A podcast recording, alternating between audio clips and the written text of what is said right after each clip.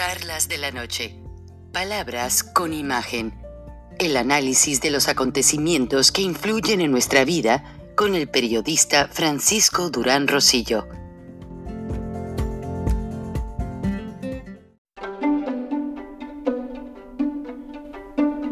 Frank Durán Rosillo eh, te saluda y los saluda a todos ustedes, su amiga María Celeste Raraz, para invitarlos a que se suscriban a mi canal de YouTube María Celeste Raraz, tal como mi nombre, donde les informo todas las semanas eh, sobre entrevistas que tienen un tema que ayuda a mejorarnos como personas y de paso son interesantes.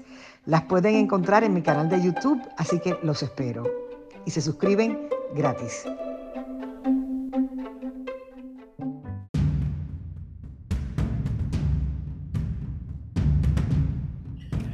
Mucha audiencia quedó cautivada con el video de ese niño en Ciudad Juárez, Chihuahua, eh, debajo del puente fronterizo, gritando y pidiendo ayuda a los guardias fronterizos norteamericanos del Border Patrol. Finalmente eh, se trató de localizar a los padres y se pidió a las autoridades mexicanas que abrieran un plan de ayuda para este menor mientras se identificaba a ver si en verdad los padres ya estaban del lado americano. Buenas noches, bienvenidos a Charlas de la Noche, Palabras con Imagen. El tema de la frontera se ha vuelto nuevamente en la retórica del presidente Biden, ya que hoy se canceló ese programa que pedía a los centroamericanos quedarse en México, en suelo mexicano, para esperar noticias de una audiencia de un juez federal, de manera tal que ya podrán estar dentro de los Estados Unidos esperando su audiencia y tener la oportunidad de legalizar sus documentos. Entonces, nuestro experto en inmigración, el doctor Jesse o Jesús Romero, nos hace dos análisis, uno desde la base Langford, la base de la Fuerza Aérea en San Antonio, Texas, la cual pues básicamente eh, sirvió de recinto temporal para proteger a los menores mientras se localiza a sus padres y los que no lograron conseguir a sus padres, esos menores van a ser trasladados a El Paso, Texas, para que nuestra audiencia tenga conocimiento de ello. Eh, los detalles los pueden pedir en el Centro de Inmigración Isaac del Baptist Southern Convention de los Estados Unidos en San Antonio, Texas. Pero vamos a pedirle al doctor Romero, quien ya está en cabina, que nos dé los dos reportes, uno que hace desde la base Langford y realmente tiene un poco de ruido del viento, una base aérea grandísima, los aviones no paran de despegar y aterrizar y pues hacemos el esfuerzo de informarle. Y el otro ya en el estudio, eh, hace unos minutos ya que regresó al estudio y que nos hace favor de darnos los detalles sobre lo que es ya este plan para nuestros hermanos centroamericanos y mexicanos que desean tener una audiencia con un juez de inmigración. Adelante, doctor Romero, te escuchamos y después de tu contribución regresamos al estudio donde tenemos más información para usted. Muchas gracias Frank. muy buenas tardes eh, a todos los que nos escuchan. Como siempre trae, trayendo un reporte sobre asuntos de inmigración que afectan a la frontera norte de México suroeste de los Estados Unidos. Eh, disculpándonos por el viento que hace, estamos eh, reportando eh, desde las instalaciones de la base de la Fuerza Aérea de Lackland en la ciudad de San Antonio, donde continuamos involucrados en el trabajo de ayudar a la Oficina de Reasentamiento de Refugiados a reunificar a los niños migrantes que han llegado cifras eh, muy, muy grandes a lo largo de, todo este año a las fronteras que están siendo albergados en diferentes lugares de los Estados Unidos. Lackland, aquí en la ciudad de San Antonio, es uno de ellos. Y nos encontramos colaborando en jornadas de 10, 12 horas diarias, reunificando a decenas y decenas de niños. A, veces el trabajo parece portentoso y sin embargo ahí continuamos al pie del cañón junto con otro grupo grande de coordinadores de casos, eh, gente eh, toda que el que no es trabajador social eh, es gente educada y preparada que está tratando de echar la mano ante, ante este asunto que ahora le compete al gobierno federal. Y, bueno, Frank, en esta ocasión yo quería hacer alusión a, un artículo muy interesante eh, del uh, Los Angeles Times que salió hace poco y por lo tanto este reporte es eh, más que nada un, uh, reporte de, tinte eh, más de comentario político, pero hubo un artículo muy esclarecedor en, en el Los Angeles Times en el que eh, se daba como una especie de, voz de alerta, voz de, voz de alarma. ¿no? El presidente Biden eh, tiene que reactivar la economía y se ha trazado eh, una serie de planes mediante los cuales el gobierno federal va a inyectar trillones de dólares. el American Jobs Plan es una inyección de 2 trillones de dólares. El American Families Plan es un proyecto de 1.8 trillones de, dólares eh, con el propósito de reactivar la economía que ha sido muy vilipendiada desde que vino el COVID.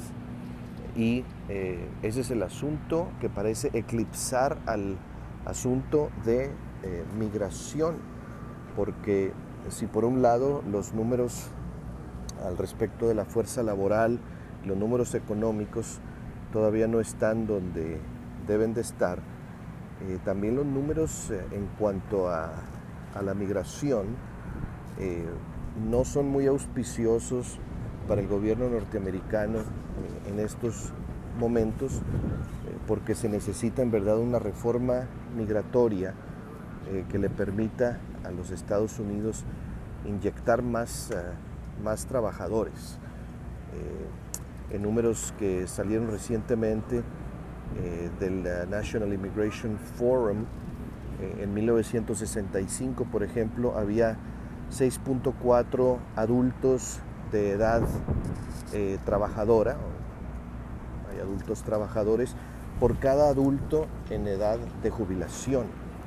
hoy en día el radio es de 3.5 a 1, lo cual quiere decir que el país necesita más mano de obra y la, voz de alarma suena en el sentido de que todo pareciera indicar que esto es una, o es posible que sea una repetición de lo que ocurrió en la presidencia de Obama, eh, cuando en, uh, el primer, uh, primer periodo presidencial eh, tuvo, tuvo dos años el presidente Obama en los que tuvo el control de la Casa de Representantes y del Senado y eh, sin embargo la, prioridad en ese momento histórico, que fue el de la, eh, tratar de, que hubiera una cobertura de salud amplia en todo el país, eclipsó al asunto migratorio. Eh, después pasaron los dos años, hubo elecciones primarias, el Congreso cambia de manos y ahí se terminó de entorpecer todo. Así que a mí me parece que la voz de alarma es muy razonable porque ahora el gobierno del presidente Biden se ve en una situación muy similar, eh, porque eh, sigue estando pendiente el asunto de la reforma migratoria y el presidente Biden tiene todo un plan que en verdad de, novedoso no tiene mucho, porque son las mismas preocupaciones eh, de todos los sectores de la sociedad, tanto los económicos como los sociales, los políticos, y es un paquete muy grande que incluye elementos que ya han sido conversados y ya han sido debatidos a lo largo y ancho de todo el país, en todo el espectro político, por décadas. Eh, así que por planes no paramos. El problema es que ahora, eh, con los problemas económicos, bueno, pues se corre el riesgo de que se vuelva a eclipsar eh, el problema de la inmigración, que se pierdan otra vez, se cierren las, las ventanas de oportunidad y entonces tengamos que aplazar por otros cuatro o cinco años este asunto, creando, creando pues mucho dolor y muchas situaciones insostenibles porque hay que, hay que recordar que tenemos, por ejemplo, a los Dreamers, eh, a, nuestros, a nuestros jóvenes que vinieron aquí con sus padres de pequeños y que, eh, vaya, muchos de ellos son gente muy educada y muy preparada, eh, están en el mercado laboral, pero necesitan mucho más que la protección que les da DACA, que, que no los protege vaya, los protege temporalmente de la deportación, pero no les confiere estatus eh, migratorio en los Estados Unidos. Si por ejemplo el DREAM Act eh, se, pudiera, se pudiera aprobar, estamos hablando de 1.4 millones de trabajos que, que millones de trabajos que añadirían 329 billones de dólares a la economía eh, de acuerdo al, al Center for American Progress y eso es nada más uno, uno de, los, ah, de los componentes. La verdad es que este asunto de la reforma ah, migratoria integral es un asunto pendiente ya desde hace mucho tiempo en nuestro país y que requiere atención inmediata. Recuerde usted que si usted no siente compasión, no siente empatía por aquellos que son más vulnerables que usted, no va a poder usted contribuir a la solución de los problemas de este mundo. Que tenga usted una bonita tarde. Muchas gracias Frank. Con el placer de saludarte como todas las semanas, trayendo un reporte sobre asuntos de migración que afectan a las fronteras norte de México y suroeste de los Estados.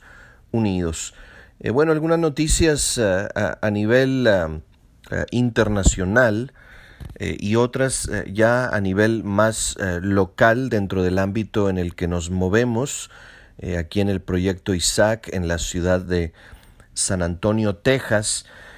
finalmente, Estados Unidos anunció el fin de la política de quédate en México, como se le conocía informalmente, que fue puesta en marcha eh, desde, desde los tiempos de la administración de Donald Trump.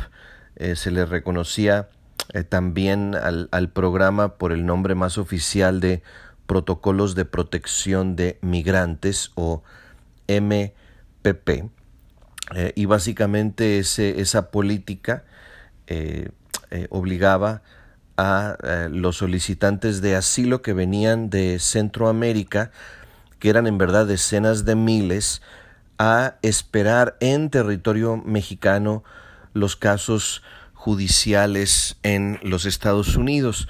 y por supuesto, como ya lo sabemos, esto creó una serie de problemas eh, muy graves eh, porque eh, las ciudades fronterizas desde las que ya hemos reportado en ocasiones anteriores se han convertido en, en centros eh, de, población eh, inmigrante y, obviamente en focos de atracción para el crimen organizado. Hemos reportado ya cómo eh, entre el flagelo que son los coyotes y el que son los carteles de la droga, pues vaya, se ha creado una situación para los inmigrantes centroamericanos de, de, mucha, de mucha fragilidad, eh, de, mucho peligro y ah, afortunadamente se termina eh, esa política, la administración del presidente eh, Biden declaró por medio de, de Alejandro Mayorkas, que es el secretario del Departamento de Seguridad Interna, que, y cito textualmente, no mejoró de manera adecuada o sostenible la gestión de la frontera. Así que estas son buenas noticias, noticias que se reciben con, con mucho agrado, porque ya poco a poco los inmigrantes centroamericanos van a poder acceder a los Estados Unidos y a los tribunales para, para gestionar sus solicitudes de asilo. De hecho, eh, desde que el presidente Joe Biden asumió el cargo eh, el 20 de enero de, este año, ya a más de 11 mil migrantes que eran parte de este programa se les ha permitido entrar en Estados Unidos para solicitar asilo y así adecuar más las cosas no solo a, las leyes de inmigración norteamericanas, sino a las leyes de asilo eh, internacionales. Esto sigue, por supuesto, siendo un foco de, dura crítica eh, de parte de eh, los, los, políticos. ¿no? Pero hemos reportado también en el pasado que los pronunciamientos en verdad a estas, a estas alturas pues no nos sirven de mucho. ¿no? Tiene que haber la buena voluntad de parte de los congresistas en los Estados Unidos para ponerse de acuerdo tanto la Casa de Representantes como los senadores para hacer una reforma migratoria integral. Ahora, en otra, en otra información eh, también que, tiene que ver con la, con la migración de los niños, se ha reportado, y bueno, lo que pasa es que estos reportes vienen atrasados, nunca tenemos en verdad un reporte al día, los reportes que van saliendo dan cuenta del estado de cosas en la semana anterior. Así que, vaya, esta semana se, se ha reportado una alerta por eh, la migración masiva que se sigue dando de niños migrantes no acompañados. Eh, desde la semana pasada, desde el lunes, el miércoles, en, en diferentes días, eh, la patrulla fronteriza ha puesto bajo su custodia a, grandes cantidades de, inmigrantes, ¿no? 206 migrantes en el sector de Hidalgo eh, la semana pasada. 164 eh, de ellos eran miembros de familia, pero 35 niños eh, eran niños no acompañados. en un día antes, la, la patrulla fronteriza había detenido a 82 migrantes en una casa de seguridad en, en Edimburgo, donde ahí localizaron a tres niños no acompañados. Eh, hubo después otra casa de, seguridad que fue descubierta, se descubrió ahí a un menor eh, y a 15 adultos y eh, unos días después se encuentra la patrulla fronteriza 165 migrantes eh, ahí cruzando el río Bravo. 100 eran miembros de familia, 35 niños no acompañados y 30 adultos solteros. Llaman la atención dos cosas. Eh, primero que a, los países del Triángulo Norte, como comúnmente se le llama en Centroamérica, Honduras, Guatemala y El Salvador, aún ahora se le, eh, se le añaden migrantes que vienen de Nicaragua y de Colombia. Eh, eso por un lado. Pero por otro lado, eh, sigue, sigue llamando la atención que, vienen niños migrantes no acompañados y por lo menos esta semana anterior fueron 80. Los números em, no, parecen, no parecen detenerse, no, no parecen menguar. Así que tendremos que dar seguimiento a esto. Y en la última noticia, ya a nivel local, eh, Reportaba yo apenas la semana pasada que la base de la Fuerza Aérea de Lackland, donde se tiene el albergue eh, aquí en el que estamos tratando de reunificar a niños eh, migrantes y el proyecto Isaac está, eh, está metido y haciendo su parte en, esto, ¿no? Yo reportaba que, el albergue era un albergue permanente y para mi sorpresa, al otro día de haber reportado, salió el anuncio que el albergue no era permanente sino temporal. Así que se ha anunciado el cierre de él a finales del mes de junio. Y esto significa que los niños em, quienes no alcancen a salir van a ser eh, transferidos eh, a, El Paso. Y, bueno, eh, aparentemente el gobierno federal se está moviendo en la dirección de unificar a todos estos albergues en uno solo y tratar de gestionar la salida de todos los niños. Seguiremos eh, informando al respecto. Eh, gracias por escucharnos y recuerde usted que en la medida que usted y yo sintamos empatía y compasión por aquellos que son eh, menos bienaventurados que nosotros, no podremos resolver los problemas de este mundo. Que pase usted un lindo día.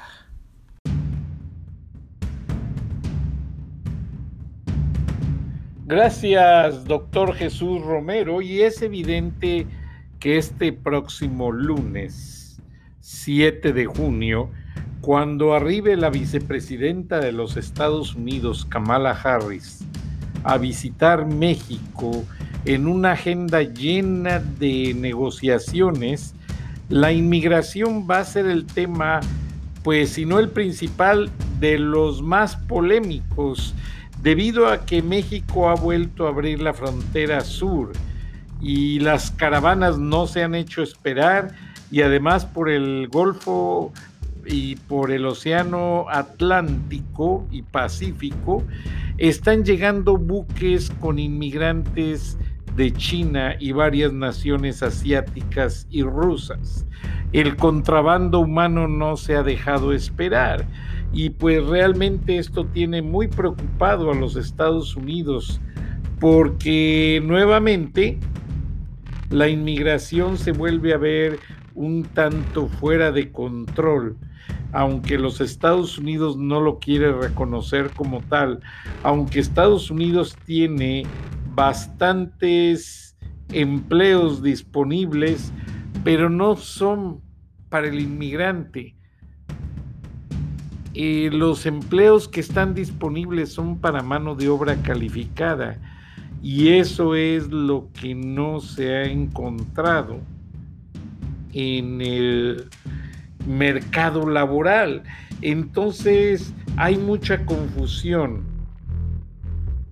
por tanta polémica que podemos ver detrás de todo este escenario migratorio. Entonces, Vamos a ver hasta dónde llega el domingo la elección, porque pues ya hay algunas encuestas que están dejando ver preferencias. Ahora, una declaración del presidente López descontroló a todo el país. Pese a violencia, el país está en paz. ¿Quién lo entiende a este hombre? Mejor vamos a escucharlo porque yo no lo entiendo para nada. Hoy es el día donde decido cumplir mis sueños. Hoy es el día de alcanzar las estrellas. Hoy es el mejor día de mi vida.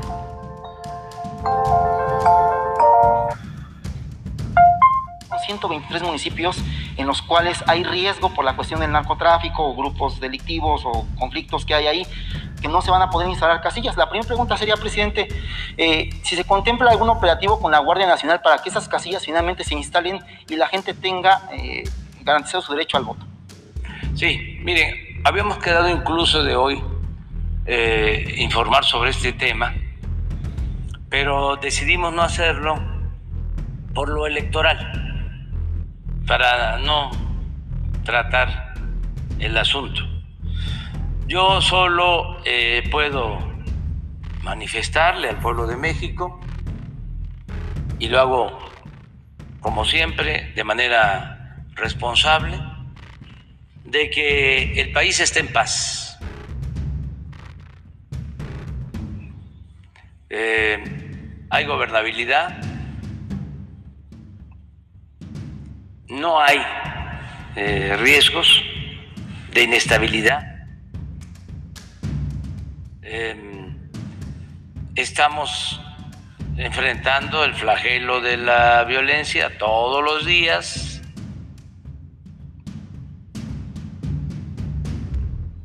Y se puede hablar de paz y de tranquilidad en el país.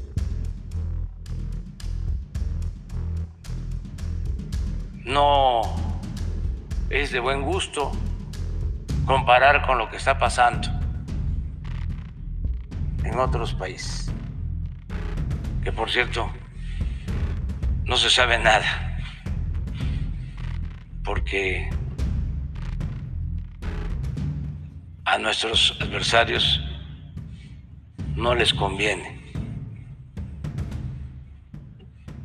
que se sepa sobre lo que sucede en otras partes, en donde hay inestabilidad, hay confrontación, hay violencia política. En México no. Eso lo hemos logrado entre todos. Y por más que quieran eh, magnificar, no obedece a la realidad. Como dice la canción de Pablo, no vivimos en una sociedad perfecta, pero hay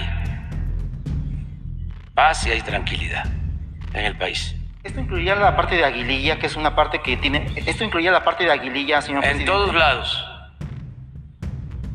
En todos lados. Hay tranquilidad, hay paz. Hay zonas con alguna tensión. Ayer eh, tuvimos 57 homicidios. Cuando traemos de promedio de 80, 90. A ver, ¿por qué no ponemos eso? Porque eso es más eh, objetivo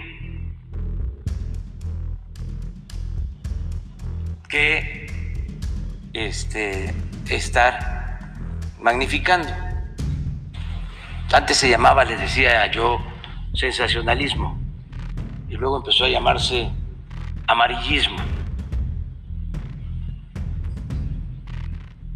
57. 18 estados sin homicidios. Eso es ayer.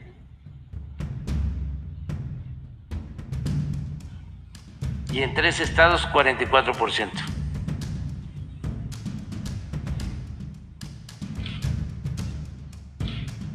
Esa es la situación de seguridad en el país. Ya, no nos vayan a, cepillar por esto.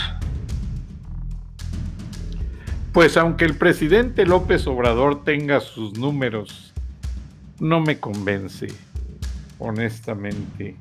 Y menos porque son, estamos a cinco días de las elecciones en México, las más grandes y el sufragio más importante para no solamente el partido en el poder, para todos los partidos políticos, ya que de esto depende la estabilidad y la supervivencia de muchas fuerzas sociales, de muchas fuerzas políticas.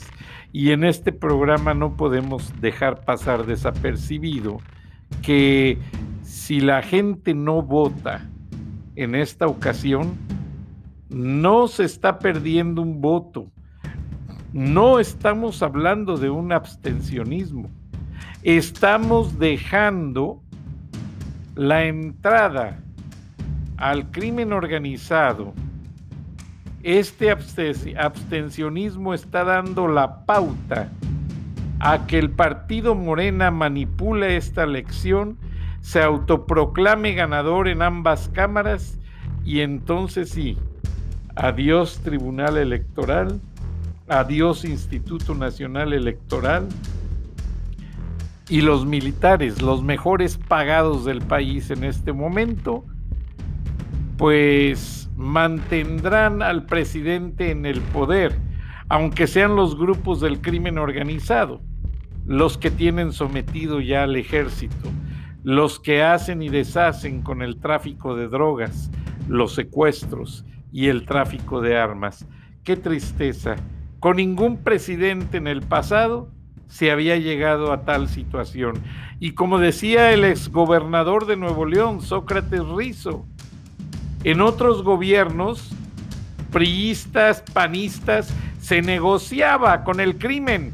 Mira, tú te haces cargo de Sinaloa, tú te haces cargo del Golfo, tú te haces cargo de Ciudad Juárez, pero a cada grupo se le asignaba una región y no había esas matanzas que ahora hay.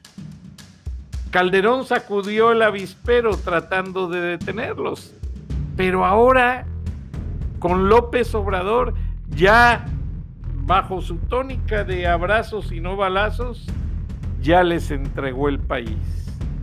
Señoras y señores, creo que todos hemos tenido un familiar afectado por la violencia del narcotráfico.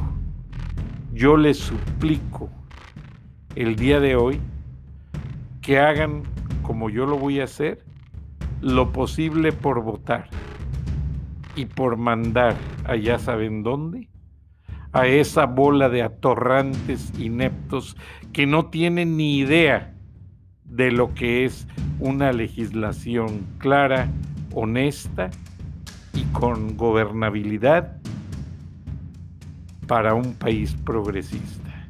Muchas gracias, buenas noches. Nos escuchamos mañana. Hasta entonces.